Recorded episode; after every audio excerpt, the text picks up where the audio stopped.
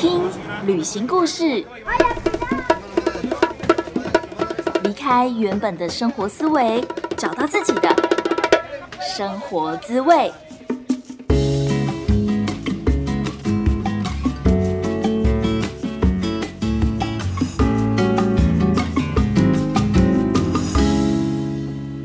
欢迎收听贾斯敏游牧生活，我是 Jasmine。今天我们又来继续延续上一集的节目《数位游牧女子图鉴》。那今天这集我们会继续聊我在泰国帕岸岛所认识的这位林姓男。这一系列数位游牧女子图鉴的主题呢，我们会分享关于爱情啊、异国恋啊，还有感情当中的各种问题。如果说你喜欢我们的节目的话，记得一定要按下订阅或者是追踪。你可以在 Apple Podcast、Spotify、Google Podcast 还有 YouTube 等等平台都可以听到贾斯敏跟婉珍的声音哦。那当然也非常欢迎你，如果说你想要呃进一步的跟我聊聊天，也可以到 Instagram 上面找我，我的 IG 账号是 Just Journey 一一五 J A S J O U R N E Y，然后是数字的一一五。这一系列主题呢是双主持，邀请到我们最美丽、最自信、最专业的心理师婉珍。Hello，婉珍，大家好。婉珍，我们上一集聊到了。好像都是一些比较快乐的部分吧。我记得就是一些我们啊，越来越刚相遇啊，对对对对，呃，就是比如说呃，林姓男他有中文的刺青啊，含着东西的含呐，或者是我们那时候玩了一个算是这个要怎么说那个游戏啊，叫他去去去来来来，然后我就哭了的一个故事，去去去来来来就哭了。对，虽然讲起来好像怪怪的。然后我们还分享了，我们还分享了什么啊？就是一起抽大麻哦，对，一起抽大麻。他没有真的抽啦，他他那时候有跟我讲说，他在巴西的时候就是抽了过很多种大麻，呃，不是很多种大麻，很多种药物毒品。那他只是说他那个当下并没有很想要抽，所以他只是想要就是 enjoy 一个 friend time，然后所以大部分还是我抽，就陪你一起。对对对对，然后我就享受我。体验自己买的第一根大麻，然后在那边尝试的这个过程。所以真的，其实你们在那边也一起做蛮多事的，就你们会一起工作啊，然后一起讨论，比如说彼此未来的规划啊，然后。呃，休闲啊，然后你说，比如说他他是不是有找你去哪里瀑布吗？还是对去 hiking？那其实，在后面就是我们上一集有提到说，他一开始是说要带我去一个 official dating 的地方，就是他说啊，马上就说哦，我知道有一间 bar 啊，很好啊，环境很好什么的，我可以带你去那个地方。所以我本来一开始真的有一个美好的粉红泡泡，想说哦，这个男的很很认真的想要跟我好好的约会。对，不是说随随便便呃，在在一个地方认识，然后就也没有特别的，就没有什么仪式感这样子。对，可是后来呢，就是他就开始呃，好像很忙，有理由，对啊，或者是他很需要自己的时间啊，所以他没有办法呃这么频繁的 跟我约会等等。我觉得都还蛮呃，变成蛮自然的。如果在 coworking space 遇到，我们就会碰面啊，聊天啊。所以你说后来这段感情开始有一些些转折，嗯哼，是发生在你说，比如说他有时候都会突然有事，或者是取消这些约会，嗯，是像是这种事情吗？我觉得这个转折应该算是我放下我原本对他的期待。我觉得我常常就是一开始就对这个人有很多美好的幻想，就是一头栽下去，对对对，有美好的想象，但是透过他。拒绝我一次，拒绝我两次，延期一次、两次，还有，嗯，就是哎，我们后来从来没有去过那个 bar 约会，还有我们上一集讲到的，嗯，他只想在亚洲旅行，但是我想在世界各地旅行，这些，我就突然把那个理想的泡泡都放下。所以有点像是说，你发现你在你对他的想象，其实跟他实际做出来或者是回应你的东西，其实有时候是有一些落差的。嗯，对。然后当我发现我很很直接的，嗯，不要抱着这个期待的时候，尽量学着把专注在自己正在做的事情的时候，你就不会受伤了。我觉得，可这很困难呢，因为我们要怎么同时。又有期待，然后又跟自己说不要太期待，就是不要期待了，就直接不要期待。对，嗯，那这样子你们的关系还有办法继续下去吗？如果你对这个人都没有期待的话，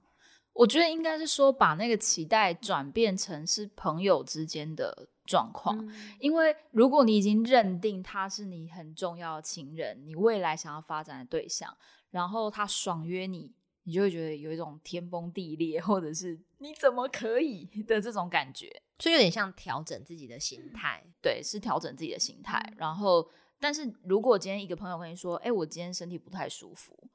所以我。”今天的吃饭就没办法跟你约了，你可能就觉得还好，对啊，那就下次，那就下次。然后你可能就，哎，那我就下午看我要工作还是要去海边。嗯，那我我觉得另外一个是我那个时候就是帕岸岛真的是一个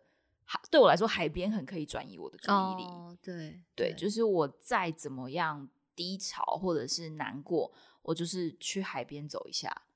都有地方可以。对，逃或是可以去，对，嗯，或者是去海边找一个木头坐下来，试着呼吸五分钟、十分钟。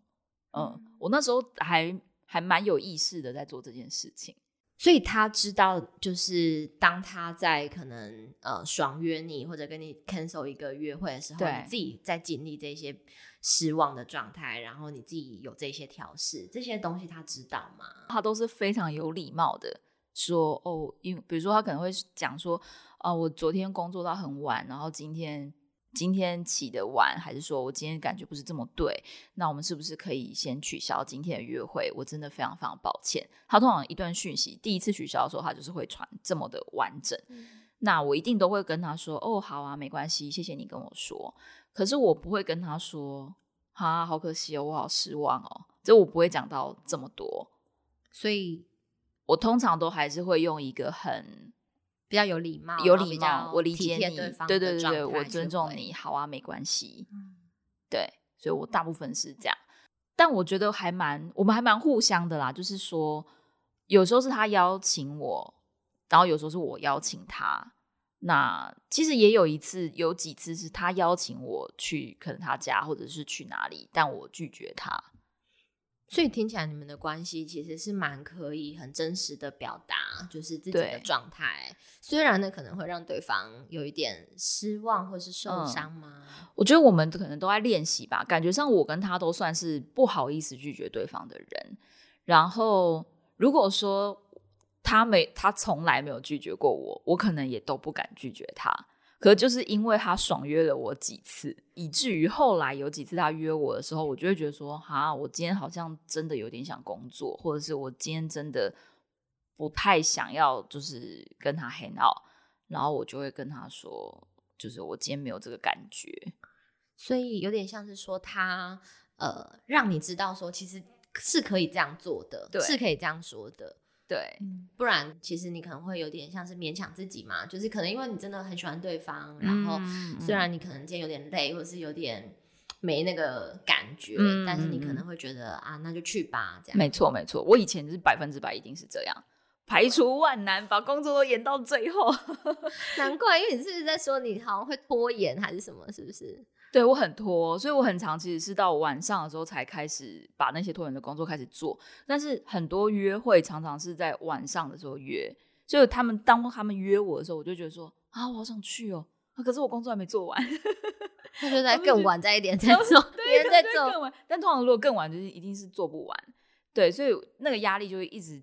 更多的压力在自己内心身上。可是我觉得跟林信男那个时候是我们那时候有点好笑，就是。我记得我有一次问他：“哎，你今天要不要来我家？”那他可能就我想一下，然后他的想一下是真的，他就把他的手放到他的心上，然后他就吸气，左心房吐气，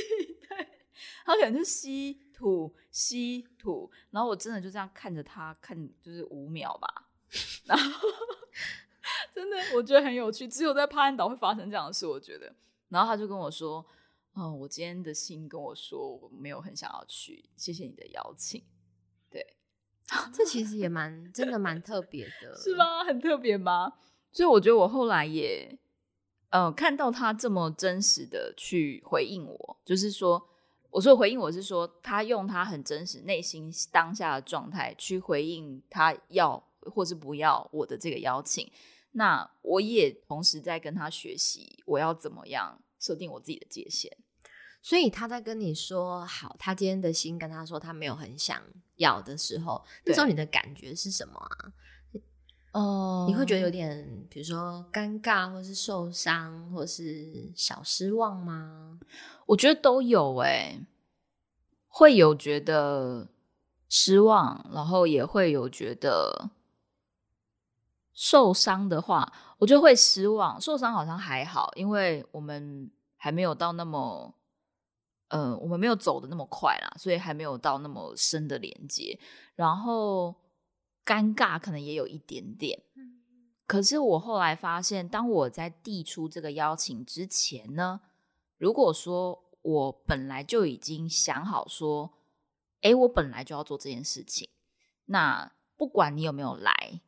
比如说我本来就要抽大麻，不管你有没有来，我都会抽。所以我比较像是你要不要跟我。一起做这件事情，我只是刚好要做啊！你要来就来，不来就算了，有点像这个状况。所以，我如果在问问题之前，我的心态有先调整到这样，那不管他是答应或者是不答应，我都可以很坦然的说好啊，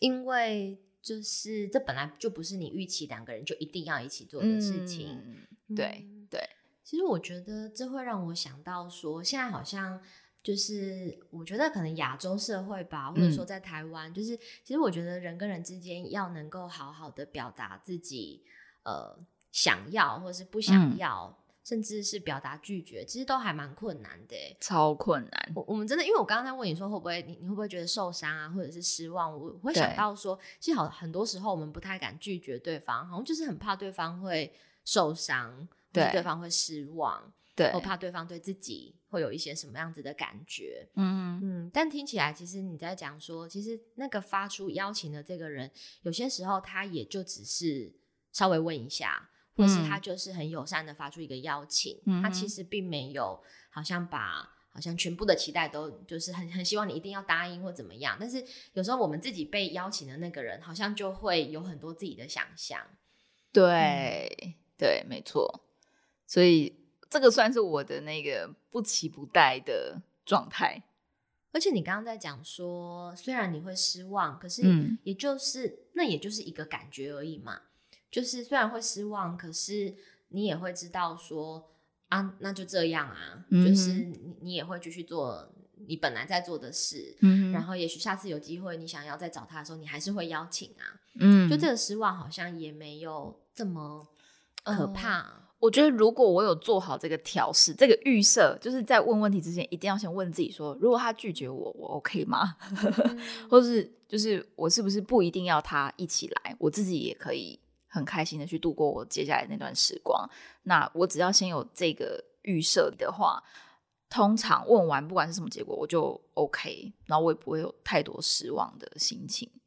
哇，所以其实，在发出一个邀请之前，自己自己还蛮忙的，就是要先做很多事。如果是那个答案一二三，然后他选一的话，我要怎么样？二的话怎么样？这样子。然后我真的觉得那时候跟他就是一个很练习这件事情，因为其实也包括我拒绝他的时候，我记得我第一次拒绝他的时候，我好像有点拒绝太直接了，因为。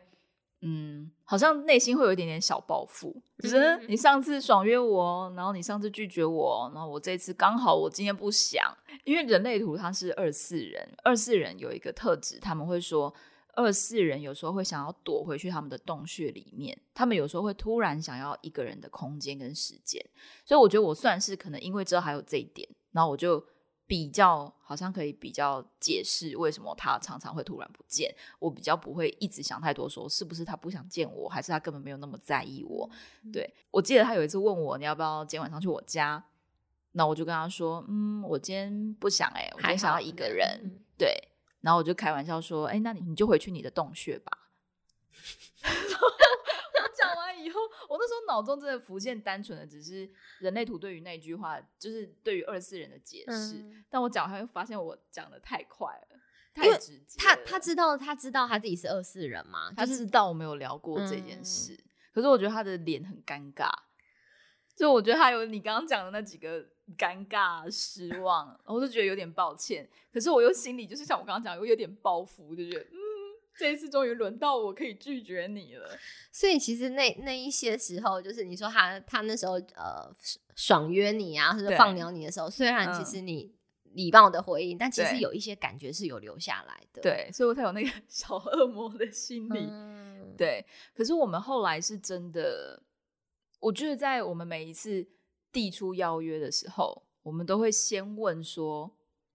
呃。哎，我今天想要去爬山呢，你要不要一起来？如果没有的话也没关系，我们都会预设这一件事情的。其实我觉得这是一个还蛮好的习惯哎，就是这个发出邀请的人，你可以也帮忙对方了解你的状态是什么。对，嗯，你你帮忙对方了解说，比如说，哎，这你不用太勉强，就是我就是问问看你，然后你想来就来，不想来就算就没关系，就没关系。嗯，我我觉得这是一个还蛮好的习惯哎，不然可能如果是那种会想比较多的啊，会比较敏感的人，可能真的会觉得啊，你会不会很期待我啊，或者是我我如果没有去，你会不会很失望？所以我觉得，哎，可以把这个话讲清楚，其实还蛮重要的。对。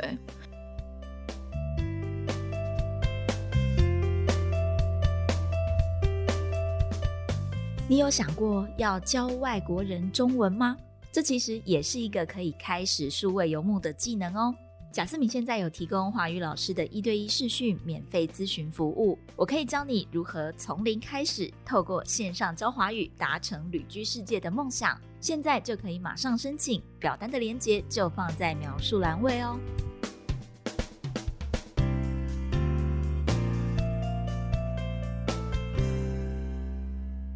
我觉得我跟他应该都是很敏感的人，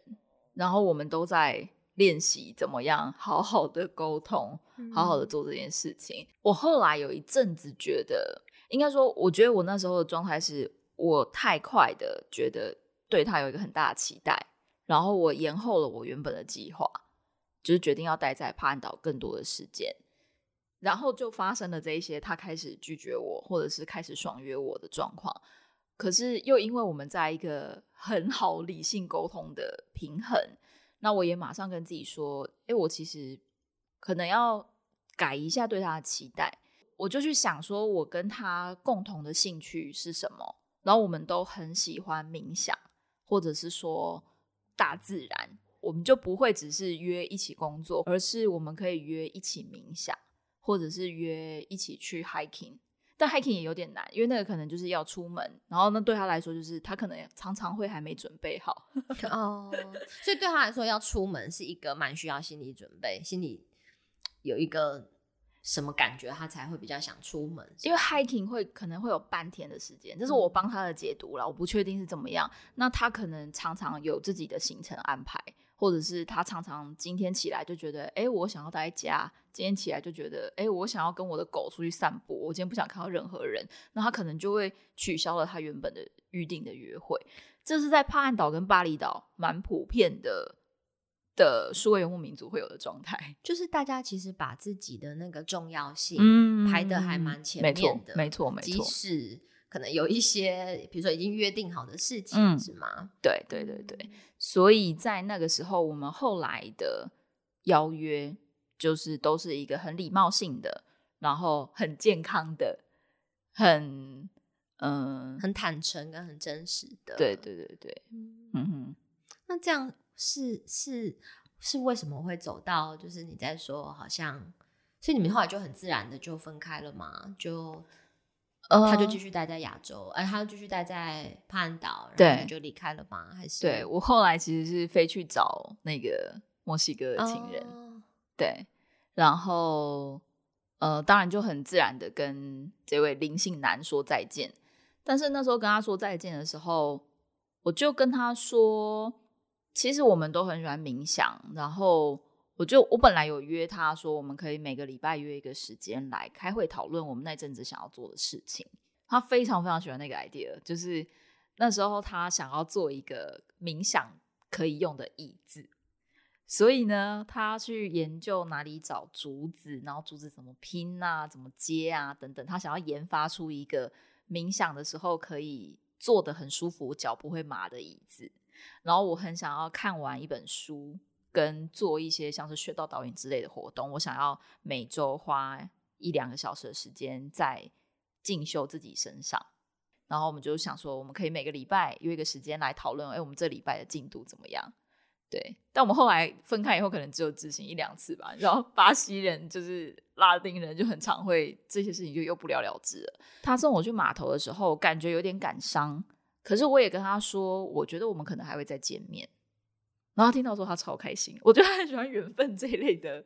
这一类的模糊不明、不确定的 之类的，不是我说缘分，就是说，嗯，怎么讲，模糊不明嘛，或是神秘学的的事情、灵性的主题。对我觉得他，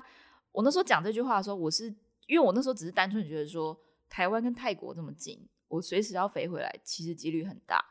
那他又这么喜欢泰国，他感觉就是会待在泰国很久，所以我觉得我们还会见面。然后不用太难过，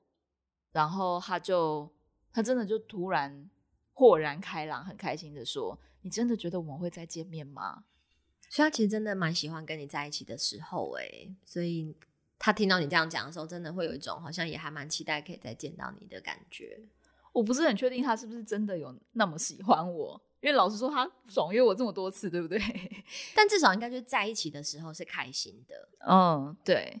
可是我也常常会觉得他好像只是，就我不是觉得，我不觉得我完全被他随时的接受，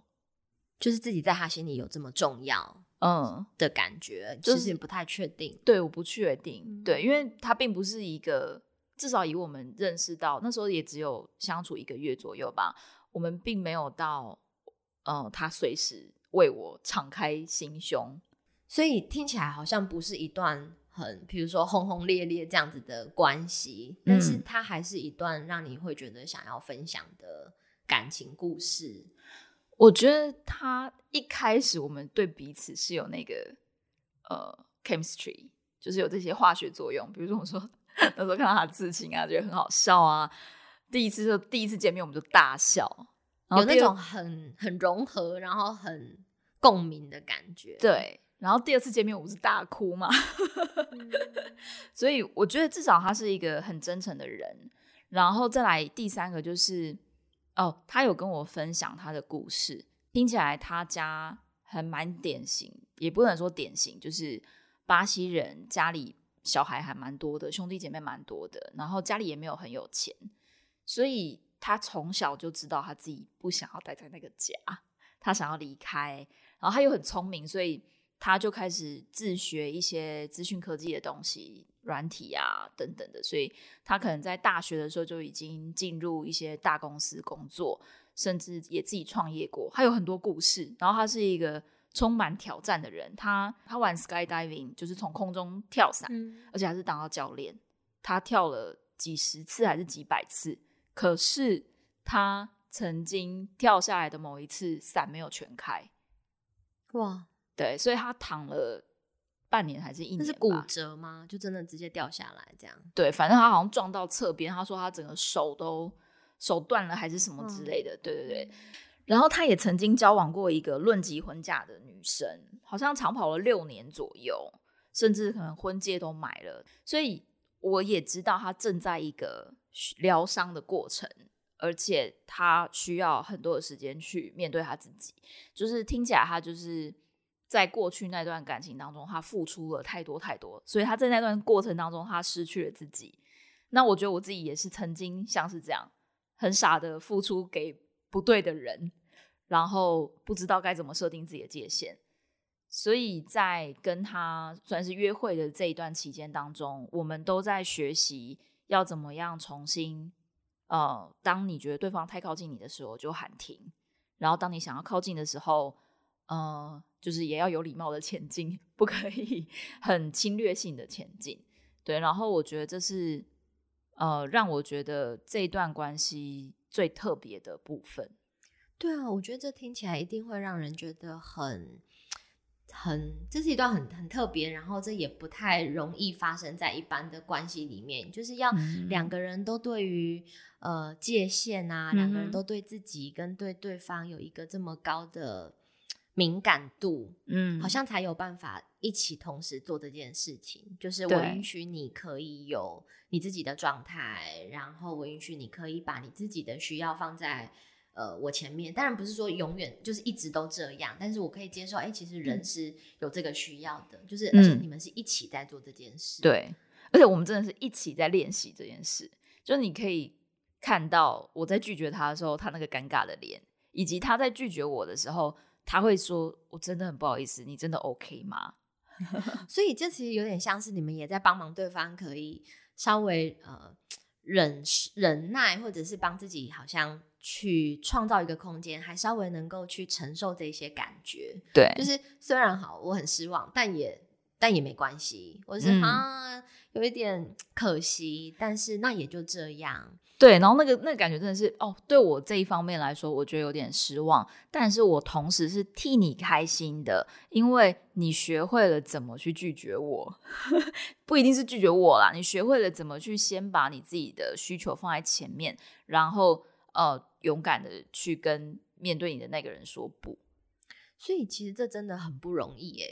我觉得，我觉得要能够说不之前，第一个是你要有意识到自己的感觉到底是什么。对，所以如果你连自己都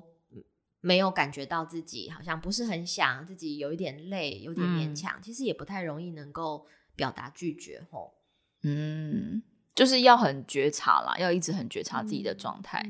对。他真的很很有趣，就是他不仅学这个 tantra 在关系当中的状态状态，他也另外去上了像是气内脏的课。气内脏就是一种器官按摩，肚子的按摩。那你可能在学的时候，你要大概知道哪几个肚子上面的穴道。然后那时候一件很妙的事情，就是他那边按我的肚子，然后他按的某几个点，我就觉得有点痛，有点像那种穴道按下去，那你可能那个穴道。脚底按摩那个穴道没通，你就会觉得痛嘛。我就跟他说，我觉得那边有点痛痛的，但不是真的很痛这样。然后他就说，哦好。然后他就又按了其他的点，然后再按回来那个点的时候就不痛了。好 神奇啊，超奇妙。然后就看着一个西方人，然后对于这些呃东方世界的这些穴道啊、气呀这些事情，他就是非常的想热忱。对他非常的很有意识的去觉察，他每天早上起来当天的。心情以及他的身体状态，其实这真的蛮重要的。就是有些时候我们在不太有留意到自己状态的时候，真的会呃，比如说很轻易的去做出一些承诺，或者是答应某一些邀约，然后自己事后就可能想一想，就是觉得就啊，我那时候怎么会答应他，或者那时候怎么会有一点。呃，我那我那时候怎么会那么快就说好？嗯，对，所以我在想到你，你说他那天就是按着自己的心脏，然后问了自己五秒钟，我觉得那里好像也在给自己一点点缓冲，跟给自己一点空间，然后让自己可以感觉到自己真实的感觉到底是什么。嗯嗯嗯嗯，对，所以我非常非常的感谢过去跟他这一段呃有过这一段练习的约会、练习的机会。嗯所以所以，比如说，就是在经过你们的关系之后啊，就你自己现在回到你一般的生活上，你觉得自己有更对自己的呃当下可能所处的一些感觉啊，或者当下的一些想法，你觉得会有帮忙吗？会让你可以更敏锐的意识到自己在什么状态吗？我觉得，我觉得一定，嗯。我觉得一定有，就是一定有帮忙。只是说这件事情，其实当你回到城市的时候，很容易忘记。就是当我们在海边，在那个小岛的时候，还有包括身边所有的人，应该说大部分那边的朋友，可能也都蛮会去觉察自己的状态这件事情，因为它就是一个嬉皮的岛，里面很多瑜伽中心。那呃，大家都会。共同的话题，这等于是一个大家共同的话题，大家都会去觉察你自己的身体状态啊，你要好好的照顾自己啊，或者去了解到你自己的心情啊，等等的。所以也就是说，如果你你所在的一个环境，它有一个氛围是很鼓励大家可以呃做你自己，做你自己，然后表达你的真实，那也会让我们好像更对自己有一种。很比较熟悉的感觉，然后跟自己的连接好像也会更容易接上线。没错，没错，对。可是当我们又回到城市里面生活的时候，你的工作繁忙啊，然后你可能很多专案啊，或者是你要忙家人、小孩，我不知道亲人、朋友各种约，那也许你就会少了跟自己相处的时间，然后你就会容易忘记觉察这件事情。因为这件事情就是，如果你身边也没有人在做，很容易我们自己也就会忘记。对对，可是他真的会有，嗯，我觉得真的就是都是练习，然后你就是慢慢的要把它变成你的习惯，到应用在下一段关系当中。因为我觉得这个就很像是我们文化里面的惯性，嗯，就是我们的文化里面，如果惯性都是。呃，不太会拒绝对方啊，然后觉得拒绝是伤人的，或者拒绝别人是不太 OK 的行为。那如果大家都在做这件事情，可能我们真的有时候也会没有太意识到自己到底当下真实的感觉到底是什么。嗯，真的还蛮需要刻意的去，比如说帮自己留个三秒钟、五秒钟，去想想看自己到底真实的感觉是什么的。对。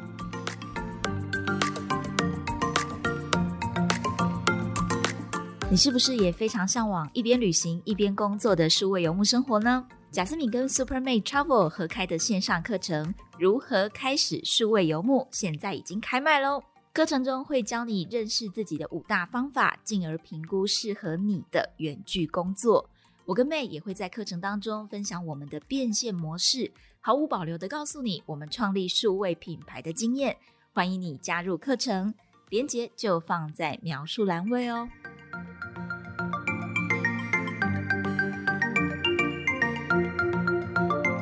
我可以分享一个我觉得蛮有趣的，就是他很喜欢的一件事情，是我们抱在一起，一起同时间的吸气，一起吐气。所以我们可以抱在一起，然后你是胸膛贴着胸膛，感受到对方的吸气跟吐气，然后我们的频率可以调和到一致的时候。我觉得那是一个很我以前没有体验过的亲密，就是两个人那么靠近，但是你又同时可以感觉到自己。他们说这这样的这个练习不仅是靠近对方，可是因为你们的呼吸在一起，你们一起吸一起吐，一起吸一起吐，那你们就可以把你们的频率调到比较一致的状态，然后你会有一种就是另外一种很跟对方很亲近的感觉。对，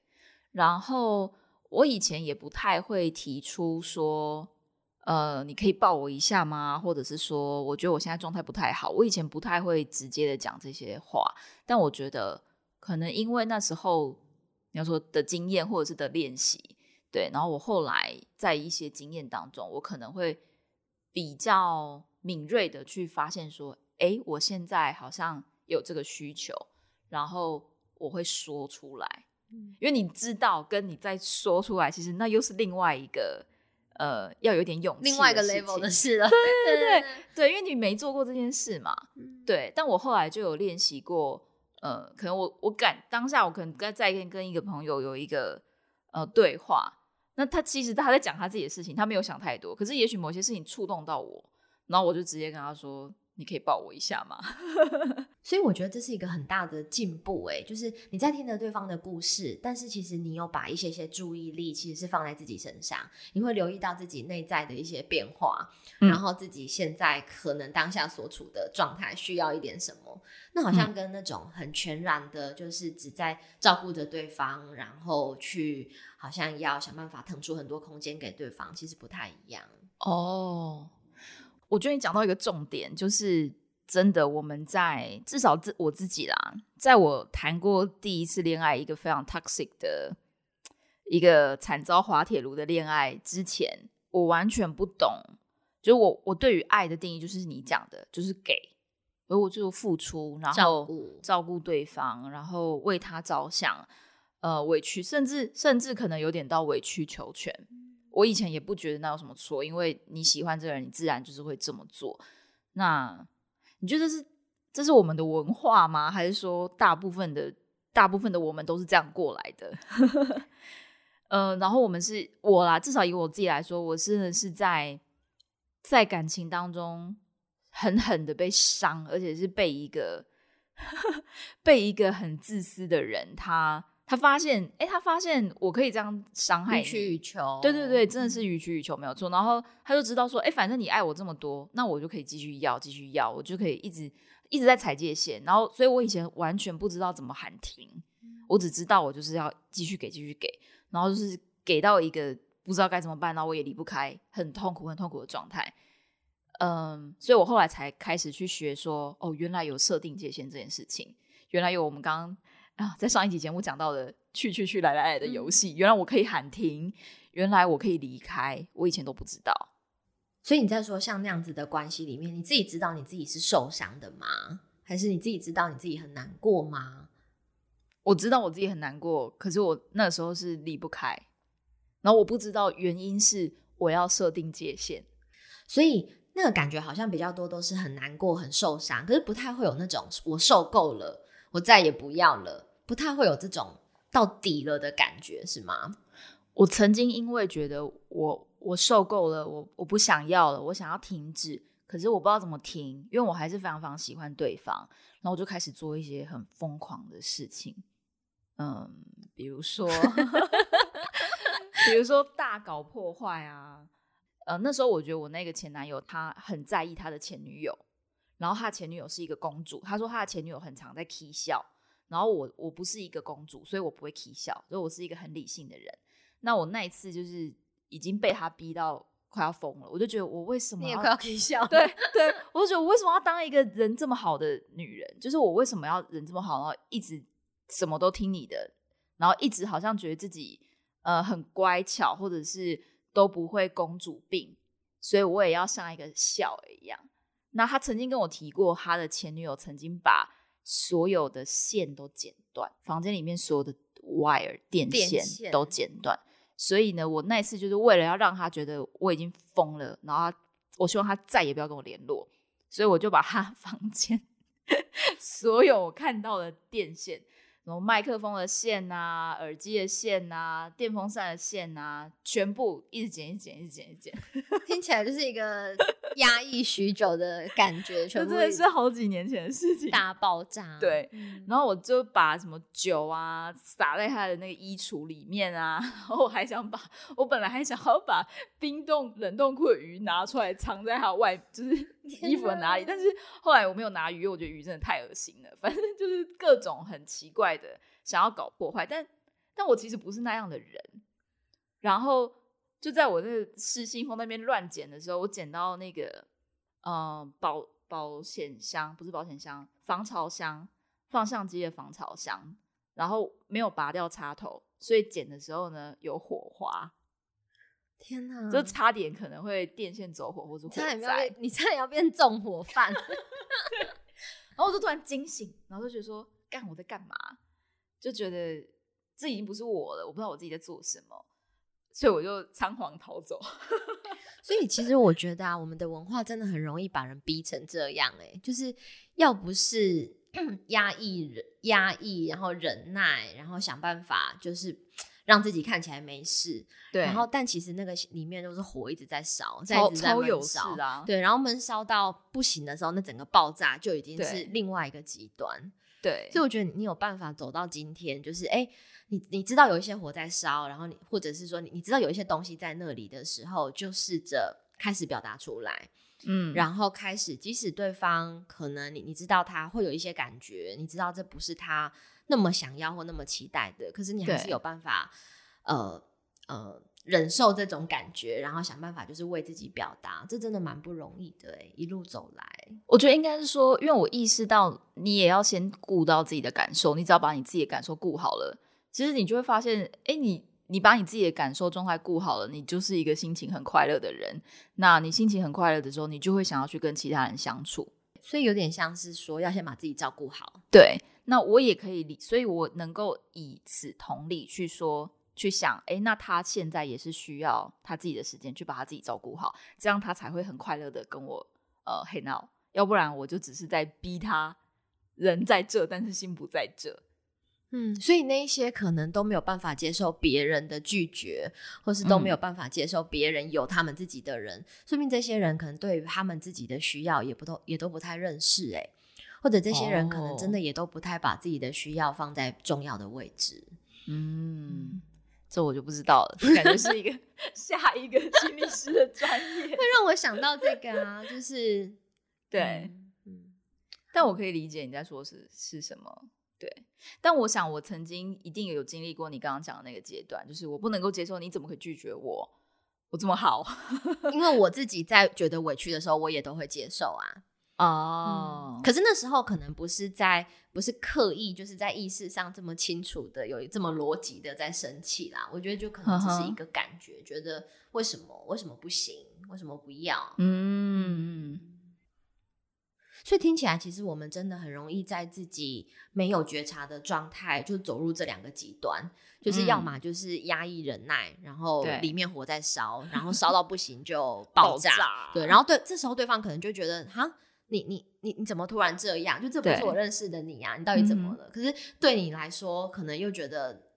其实明明这些东西就已经很久了。嗯，所以我会觉得说，哇，你有办法这样子从。压抑忍耐那一段也经历过，然后爆炸剪电线那一段也经历过，然后到现在好像可以，嗯，蛮蛮留意到自己的状态跟需要是什么，然后好好的表达。不管你你知道那可能对这段关系来说会经历一些。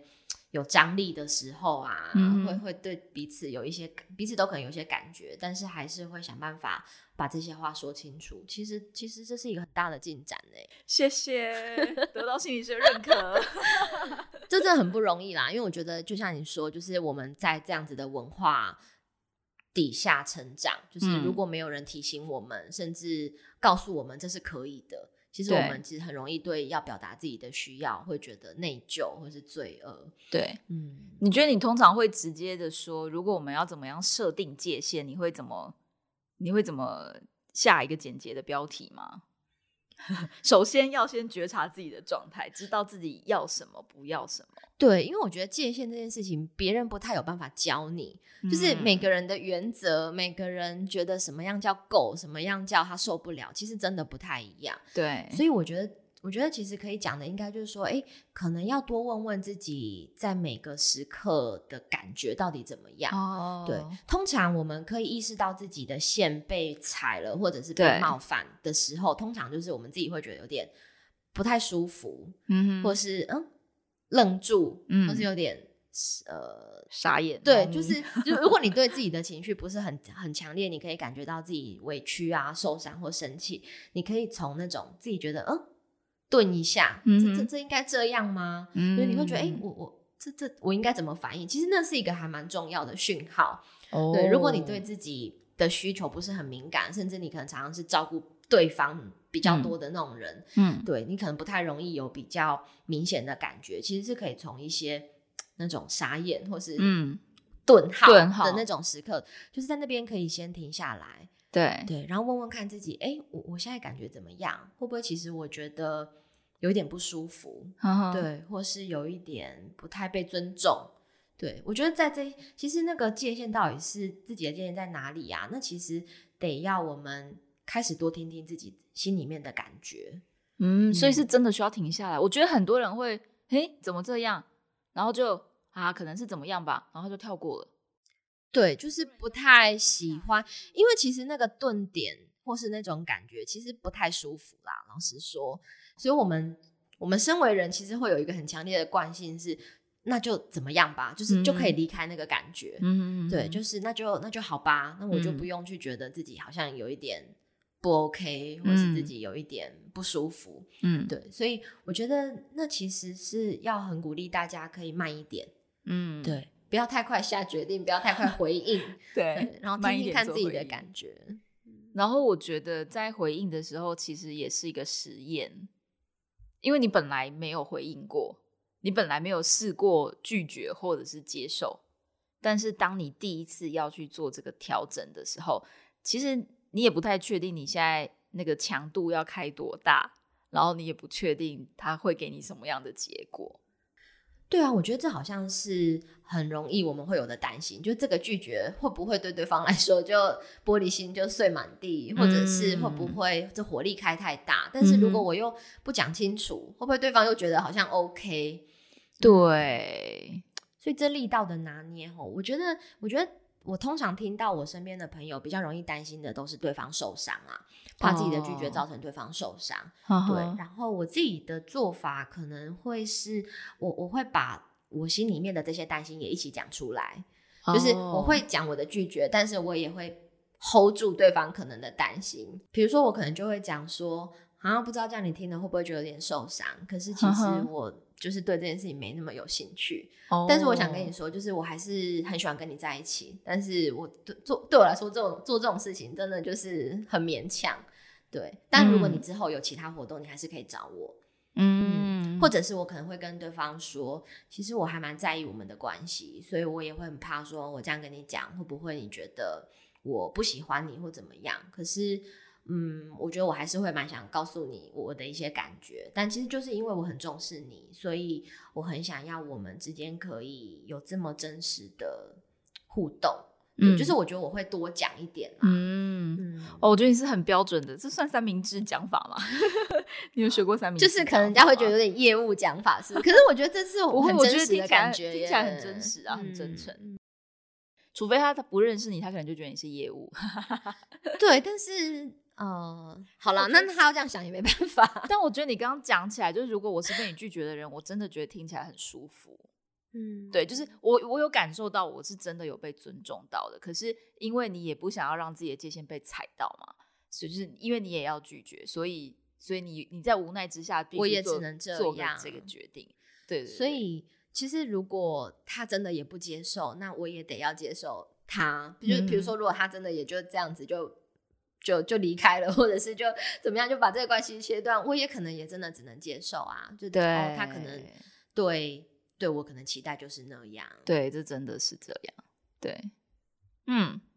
好，我很想补充一个，但是我觉得我那时候真的是对呃灵性男真的是达到一个非常宽容的极致，因为其实在我要离开的那一天，我已经有跟他讲我是几点，我有跟他讲我是哪哪一天要离开，我们可不可以那之前约个吃饭还是什么的。那我本来当然至少期待可能是一顿饭，或者是如果一个 hiking 更好。可是呢，后来他真的是一直没有出现，然后一直到我要离开了，然后他他是他是说，那我送你去码头好不好？因为我们住的地方北边到南边还有半小时，所以他等于是呃，对他就送我那一段，就是没有做什么事情，但是他就是带你去码头这样。呃，也不是他带我去码头，我已经叫计程车了，所以是我坐在计程车上。但是我们码头见，然后他在码头，就是船还没有来的时候，我们就拍个照啊，然后还有我刚刚讲的，就是呼吸 的练习。所以他就是真的是一如往常，哎，就是很做他自己。对，没错。然后我也。我那时候也就是就是就是，对我就我觉得我那时候也练到另外一个境 界，就你也觉得好了，就这样了，就是就是彼此就是，而且我我那时候一直跟我不知道哎，我觉得我对他我可以很知道说，那不是我不好，或是我们的关系不好，而是他有他自己的事，然后他没有来，对我来说有关系吗？其实我好像也有其他朋友要说再见，就是我也很忙。这样，我这样会有点太自我保护吗？其实有时候就是我们能够自我保护也还蛮重要的，就是代表说，哎，我们知道自己可能会有一些什么样的感觉，然后我需要怎么去调整自己的状态，然后让自己能够比较从容的去面对这些事情。我觉得也没有什么不好啊。嗯，我都有点怕我自己是在自欺欺人，骗自己。我有期待我们有更多的发展，可是后来就是调试成。其实没有也没关系，就是我不用这么依赖他，我不是整个人躺在他身上这么需要他的那个感觉。但我也觉得蛮奇妙，就是我们我觉得因为我那个时候有这样子调整心态，所以他后来看见我这么的泰然，不会因为他没出现、太晚出现、爽约我而愧疚或不好意思，所以。这是我们到现在还可以一直还一直保持联络的原因。我可以想象，如果真的你们有机会发展一段稳定有承诺的关系，那应该会蛮挑战的耶。因为听起来他真的是会还蛮重视自己需求的人。是，对啊，对，就是一个漂泊的男子。好，所以我们今天聊了，就是这个巴西灵性男，以及他非常做自己，然后我也好要好好的去学习拒绝啊，跟设定界限的这些故事。然后不知道你在感情的路上是不是也常常有经历过这些问题，还是说你正在面对这样子的状况呢？希望今天的节目可以对你来说有帮助喽。那我们今天的数位游牧女子图鉴都到这里告一段落啦。